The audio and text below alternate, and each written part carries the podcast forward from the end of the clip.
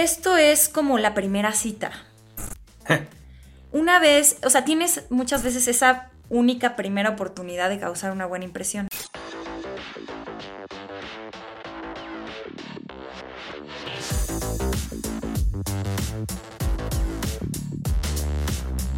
Hola, ¿qué tal? ¿Cómo están mis queridos aprendices del marketing? ¿Cuántos de ustedes han querido abrir un negocio pero les falta capital? ¿O cuántos de ustedes tienen ya su negocio activo y quieren capital para llevarlo al siguiente nivel? El día de hoy en este episodio de Business and Marketing tenemos a nuestra coach de AIM, Aide Fernández, que además es CEO de Volta Consultoría. ¿Cómo estás Aide? Bienvenida. Muy bien, Chava, muchas gracias. Feliz de estar aquí. Qué bueno, pues el día de hoy es un tema bastante interesante porque a veces creemos que el marketing solo es publicidad o que los negocios necesitan marketing, o sea, juegan un rol de un lado para el otro, pero ¿cuál es más importante? Yo siempre he dicho, pues el capital, ¿no? Al final, un negocio sin capital bien trabajado, que ahorita nos vas a platicar, es lo que mueve un negocio. Entonces, primero que nada, hay de cómo nace el gusto por los números o por la rentabilidad o a quién se le ocurre en qué momento dedicarse a esto. Pues mira, yo tengo 13 años de experiencia en la administración. Comencé en un negocio familiar y em, me fui dando cuenta que yo tenía un talento natural para la administración de negocios y, la verdad es que le fui agarrando el gusto. A través de esos 13 años empecé cuatro diferentes negocios, em, dos en el ramo de la, energía solar y dos en el ramo restaurantero. Y me fui dando cuenta que realmente mi habilidad radicaba en esta capacidad para, para poder organizar eh, un negocio desde sus primeros pasos o para poder ponerle orden a un negocio que ya estaba funcionando y que realmente a mí lo que me apasionaba era en sí el negocio. Sin importar el ramo o a qué se dedicara la gente, a mí lo que me gustaba era ver cómo la idea, las personas generan una idea, tienen una idea de negocio, eh, y empiezan a, mm, empiezan a educarse, empiezan a informarse y después necesitan ponerle orden a todas esas ideas para poderla convertir realmente en una empresa, en un negocio que funcione, que opere y que finalmente sea rentable. Sí, eso, eso de ponerle orden a las ideas es bien complicado, ¿no? Porque aparte hay una cosa importante que acabas de decir. De repente todo el mundo quiere hacer negocios sobre lo que comercialmente se habla, ¿no? Entonces, taquerías, ¿no? O bueno, vamos a vender ropa pero, ¿y los que venden clavos? ¿No? Y los que venden pepitas. Y, o sea, todas estas cosas que no son tan fancy, tan fashions. De repente ahí hay una rentabilidad bien importante y lo que tú acabas de decir es, más bien quieren un negocio, no quieren estar en la moda de algo, ¿no? Claro, totalmente. Sí, incluso yo, yo me di cuenta, yo muchas veces me sentía mal de que a mí no se me ocurrieran las grandes ideas de negocio, ¿no? Pero tenía esta otra parte en la que a mí me, fascinaba implementarlo. No importaba cuál fuera el ramo, me, fascinaba implementarlo.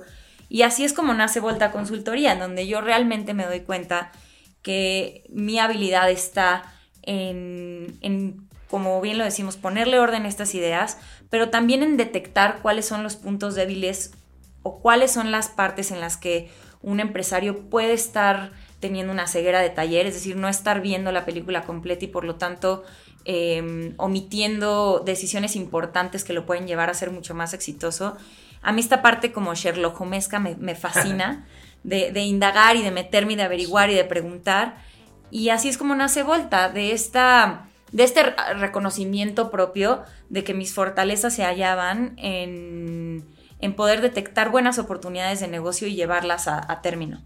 Claro, sí. Recuerden amigos que pueden encontrar a los coaches especializados en negocios y en mercadotecnia en aimeducación.mx y en nuestras redes sociales, LinkedIn, Instagram, Facebook, arroba aimeducación. Y entonces, eh, Aide, platicando sobre esto, digo, así como con los otros coaches que han estado con nosotros en diferentes capítulos hablando de marketing, yo con algunos he tenido la oportunidad de trabajar, contigo, bueno, soy socio en alguno de estos que, mencionabas, ¿no?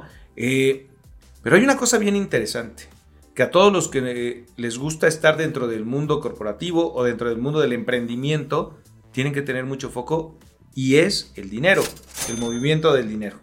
¿Y a qué voy?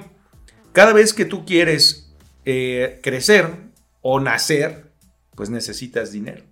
Entonces, empezando como eso, es ¿Cómo capto capital? ¿Cómo, ¿Qué es lo que tú recomiendas? Porque a veces creemos que necesitamos tener el millón de pesos o los 100 mil pesos, dependiendo, o a veces los 10 mil pesos para arrancar el negocio. ¿Cómo funciona eso?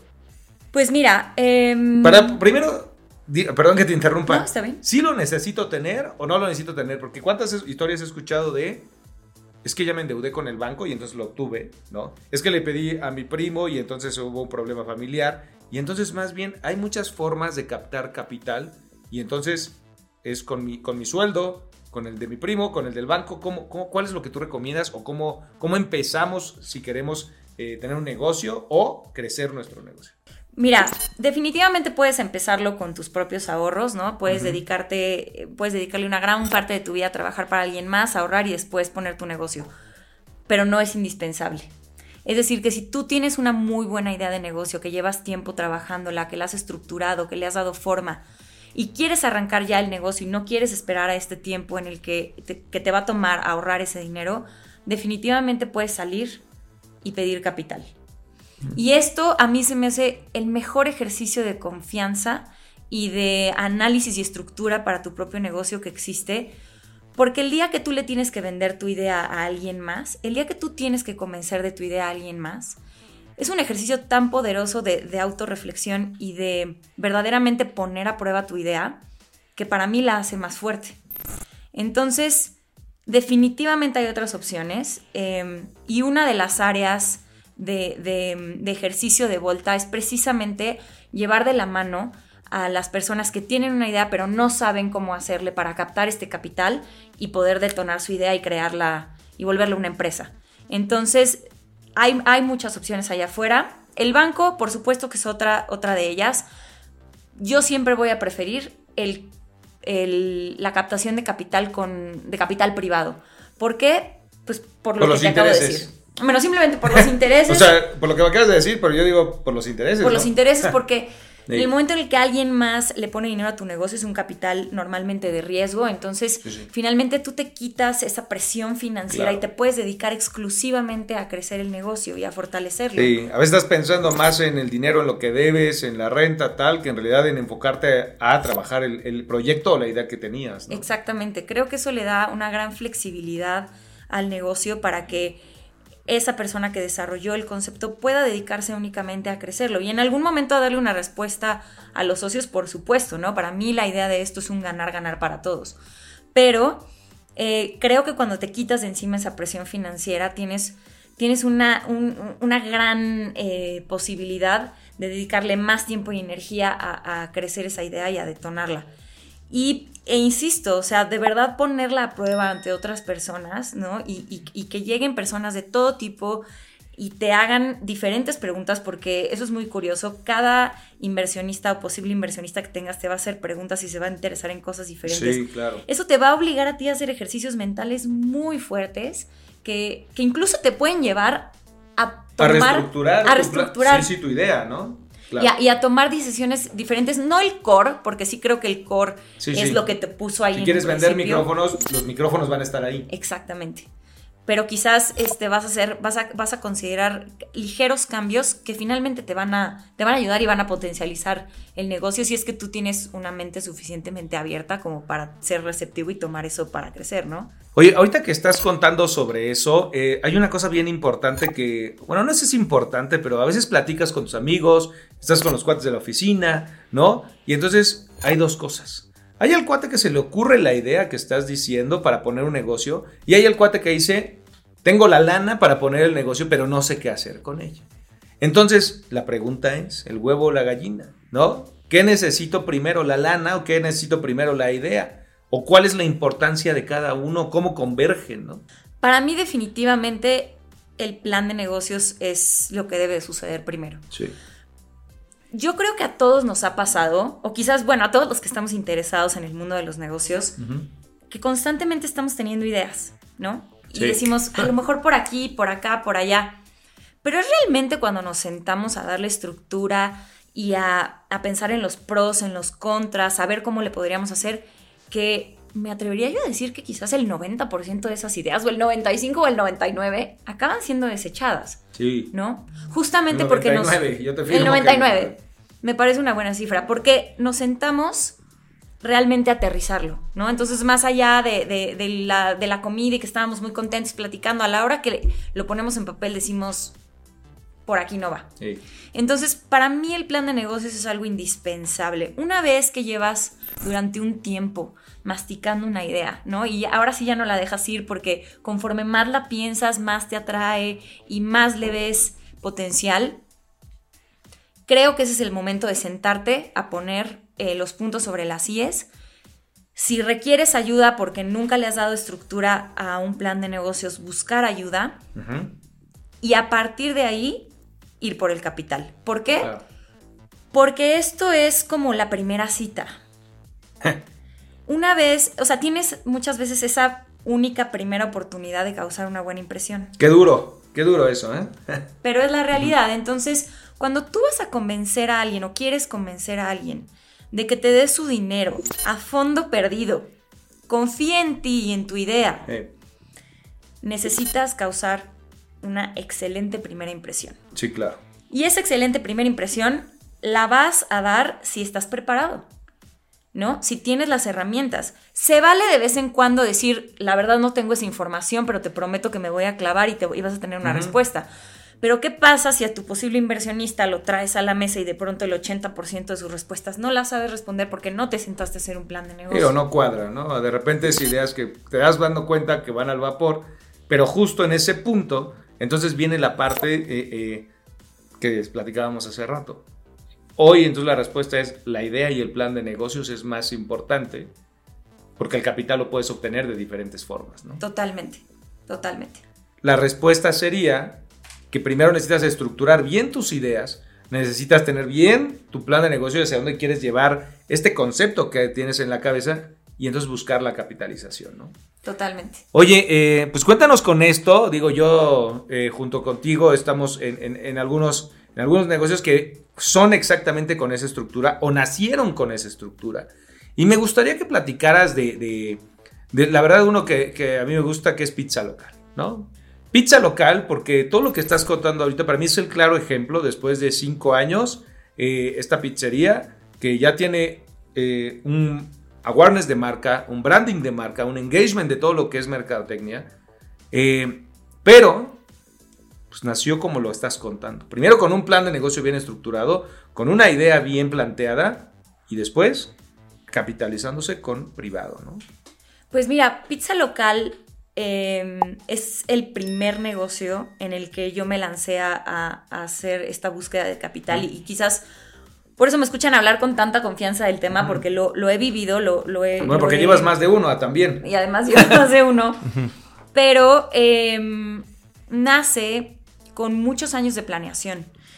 Que no estoy diciendo que este tenga que ser el caso de, cada negocio, cada, cada, cada, negocio es un mundo. Entonces, em, pero es, este negocio nació a partir de, un fracaso previo de, de otro negocio en el ramo de los alimentos y a partir de ahí, eh, mi socio y yo decidimos pues meter toda la carne al asador en términos de, planeación, ¿no? Dijimos, esta vez lo vamos a volver a hacer, pero lo vamos a, volver a hacer con toda la conciencia del mundo, sabiendo perfectamente qué es lo que queremos vender, a quién vamos, cómo, cuándo, por dónde, todo. Entonces, fueron muchos años de pruebas. Eh, nos tardamos también mucho porque cada uno tenía eh, su propio trabajo en ese momento y estábamos muy enfocados en él. Pero, em, pero de verdad que le, le metimos muchísima cabeza a la planeación. Y cuando lanzamos la idea, el, el, primer interés normalmente sale de tus conocidos, por supuesto, de la gente que ya te conoce, que confía. El primer interés en asociarte, ¿no? En asociarse. Ajá. En aportar capital. Sí. Porque llevan escuchando de la idea mucho tiempo, ¿no? Entonces poco a poco los has ido convenciendo. Pero a mí eh, Pizza Local es una historia que me gusta mucho porque yo lo, me fui dando cuenta de cómo una vez que empiezas a subir personas al barco, empiezas a generar muchísimo más interés. Claro. Entonces, yo lo que le digo a mis clientes es, los primeros inversionistas son los más difíciles y a partir de ahí todo empieza a detonarse. Porque una vez que las personas ven que otras confían en ti y ya dieron, ¿no? Ya soltaron la lana, entonces todo empieza a desenvolverse y además incluso puedes acabar atrayendo a gente que nunca nunca te ha visto en la vida, ¿no? Como fue el caso de Pizza Local, que tiene inversionistas que no nos conocían a mi socio y a mí y confiaron en el proyecto. Es como dijiste ahorita de la primera cita, ¿no? Aquí ya tienes novia y entonces o novio y ya todo el mundo te voltea a ver. Cuando estabas solo no, nadie te volteaba a ver. Y entonces, ya que empezaron a, ¿no? Para cerrar con lo mismo, ya que empezaron a decir, pues es que le están invirtiendo, ¿por qué le están invirtiendo? Claro. Empiezas a generar curiosidad. Es la tienda que tiene un chorro de fila y a lo mejor nada más están asomándose, pero hay un chorro de gente, ¿no? Totalmente. La diferencia en esto, que con lo que estás diciendo, y, y me gustaría nada más que nos puntualizaras en ese caso, ¿cómo fue entonces con lo que nos platicaste que se convencieron de un negocio que no existía, ¿no? O sea, casi todo el mundo empieza con estas cosas que a mí no me gustan, pero es a los 18 meses rentabilidad y el punto de equilibrio y te tienes que a los 36 meses ya debes de estar generando una buena utilidad y todo eso, que para mí me parece que como bien lo dijiste, los negocios cada uno es distinto. Pues, uno puede tener utilidad el año 1 y uno puede tener utilidad el año 10. Entonces, en este caso en específico, ¿cómo fue esa, eh, cómo esa convicción por parte de los socios de decir, suelto mi lana? Yo creo que tiene muchísimo que ver con qué tanta confianza inspiras. Y no me refiero a que inspires confianza como, persona, aunque bueno, también tiene que ver, pero el nivel de confianza que tengas tú en tu proyecto, lo cual te va a llevar a estar informado sobre tu proyecto, a estar preparado, es el nivel de confianza que le transmites a tu posible inversionista. Claro, que sientan que es parte de tu vida y tienes las respuestas completas, que naciste con él y que estás dispuesto a morirte con él. Y que estás dispuesto a morirte con él en la raya. Entonces, eso es algo que la gente lee en ti, ¿no? Si tú llegas a una reunión preparado, consciente eh, y confiado en que tu idea va a partir madre, sí, sí. entonces esa confianza se la transmites a tu posible inversionista y así es como, creo yo, pienso que, que, terminamos convenciendo y que finalmente terminas convenciendo después de cualquier otra cosa que te, que te propongas, ¿no? Es esa confianza que tú traes, que tú traes dentro. No todas las personas a las que les, les hagas tu pitch van a acabar invirtiendo, ¿no? Eso es algo que tienes que estar muy consciente desde el principio, que no porque te digan que no, pero hasta en el plan de negocios ya sabes cuánto necesitas mínimo para arrancar y entonces de ese porcentaje, los que te digan que sí, ya sabes cómo poder empezar, ¿no? Claro, totalmente. Y mientras, en el momento en el que arranques, más bien vas a, vas a irle generando confianza tanto a las personas que ya te invirtieron como a otros posibles inversionistas. Entonces, ¿tú crees que sí es posible conseguir capital por las variables que estoy entendiendo y es, hay quien se va a dedicar solamente a generar esa gran idea y hay quien tiene el capital para invertirlo en esa gran idea. Entonces eso es lo que necesitamos tener, ¿no? 100%. Oye, eh, perfecto. Eh, terminado este caso, que es una idea que nace de cero, pues, o que crearon una marca, eh, me voy a sumar que creamos una marca, ¿no? claro. a partir de ahí, viene después otra parte que puede ser una marca ya existente, porque no todos aquí quieren emprender. Y hay unos que ya emprendieron hace años, ¿no? Y entonces también viene una parte, tienes algún otro cliente que nos pudieras contar que actualmente ya esté en el mercado y más bien le ofrezcas una forma de rentabilidad o de procesos, porque una cosa es primero arrancar el negocio, que es lo que acabas de contar, y otra cosa es mantenerlo y seguirlo creciendo, ¿no? Claro. Mira, ahorita Volta está trabajando con una marca que se llama Easy Shot, que a mí me encanta. Su negocio principal es la venta de cócteles hechos paleta helada. Okay. Ellos ya tienen 10 años en, en el mercado pero justamente lo que estaban buscando era impulsar una de, sus líneas de negocio y para eso requieren, requieren capital. Ok. Entonces, Icy Shot se... O sea, al año 0 o al año 10 necesitas capital. Totalmente, porque, porque siempre pueden surgir nuevas líneas de negocio dentro de tu negocio que requieran un nuevo boost de capital para poder detonar esa línea de negocio específica. Es decir, puedes tener una línea de negocio que ya está funcionando perfectamente bien, ¿no? Esté operando, sea rentable, ya devolvió la inversión a sus socios y les está, les está dejando buenas utilidades y de repente te surge una nueva oportunidad en donde necesitas nuevamente capital, ¿no? Que es el caso de que nos estás contando de Icy Shots. Exactamente. Entonces, eh, en realidad cualquier negocio que esté em, en búsqueda de ya sea implementar una nueva línea de negocio o de crecer una idea completamente nueva desde cero, puede requerir capital y puede requerir de ayuda para hacer un plan de negocios, porque muchas veces existen empresas que llevan años operando, a veces decenas de años operando, que no conocen sus propios números. Lo cual no les permite tomar las decisiones adecuadas para eh, continuar creciendo el negocio por sus líneas más redituables, ¿no? A veces existen, yo conozco negocios que tienen quizás cuatro líneas de negocio, pero no conocen sus números, ¿no? Es decir, que sí generan utilidades y quizás, y probablemente eh, eh, es una empresa de un solo dueño, ¿no? En donde no hay un consejo administrativo, entonces, o una empresa familiar, eso es muy común. Entonces, de sus líneas, de sus cuatro líneas de negocios, en, el overall sí están generando utilidad, pero no saben cuál de ellas es rentable. Y puede que tengan dos rentables y dos que estén jalando el, el barco hacia abajo, ¿no? Entonces, les, ¿cuál es el problema? La inversión de tiempo que haces en tus cuatro líneas, cuando podrías estar o dedicándole más tiempo a las otras dos o jugando golf. Claro. ¿no? Si eso es lo que quieres, oyéndote más tiempo de vacaciones. Sí, sí, este es lo que queremos, ¿no? Porque finalmente estas dos son las que te están generando la utilidad que te está permitiendo tener el estilo de vida que quieres, ¿no? O, si, o si quieres uno mejor, entonces necesitas dedicarle más esfuerzo a estas dos para exponenciarlas. Claro, que a la gente que nos gusta los negocios es lo que queremos, ¿no? Al final una mejor calidad de vida y a lo mejor también seguir creciendo porque al final es parte de nuestro hobby. Claro. Oye, Aide, pues muy interesante esto que nos estás platicando. Eh, voy a pasar a las preguntas que tenemos del público de la producción. Siempre al final hablamos sobre esto. Recuerden, amigos, en suscribirse a nuestro canal de YouTube de Business and Marketing y también seguirnos en las redes sociales de arroba Educación, LinkedIn, Facebook, Instagram. También pueden ver a todos los coaches expertos en sports marketing, digital marketing, en negocios, eh, en el sinfín de todos los pilares que tenemos de mercadotecnia y business en aimeducación.mx. Entonces, eh, finalmente, con las preguntas, regresando a Aide, eh, tenemos tres preguntas del público que nos hicieron en las redes sociales mientras estuvimos promoviendo que venías a platicar con nosotros. Y la primera es, eh, ¿cómo conservar eh, la decisión cuando hay esta inversión externa? ¿no? Es una buena, buena pregunta porque siempre hay problemas entre los socios, ¿no? Normalmente e, esa es una buena pregunta. O a veces entre los hermanos, familias, tal. Y entonces alguien invierte externo, como nos lo acabas de decir. ¿Cómo sigo tomando yo la decisión que es mi idea?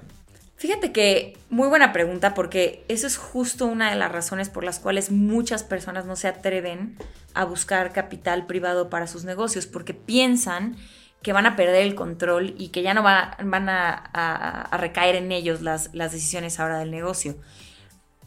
¿Cuál es la maravilla y cuál es la, la buena respuesta? Es que hay muchas herramientas legales que nos permiten traer capital externo pero conservar eh, la toma de decisiones dentro de nuestro negocio. Entonces, yo creo que la cuestión es cómo se lo vamos a plantear a los socios capitalistas, ¿no? Si alguien está confiando en nosotros como para poner su dinero, yo creo que debe de confiar también en nuestra toma de decisiones.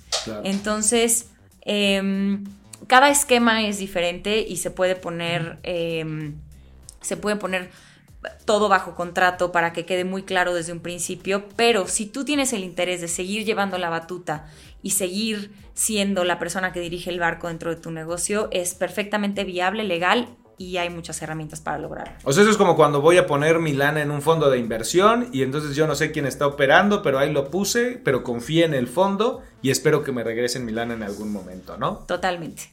Eso está muy bien porque a veces te da miedo empezar algo y no te quieres asociar, ¿no? Y de repente pues parece que necesitas a alguien más por su dinero que por, su, que por sus ideas.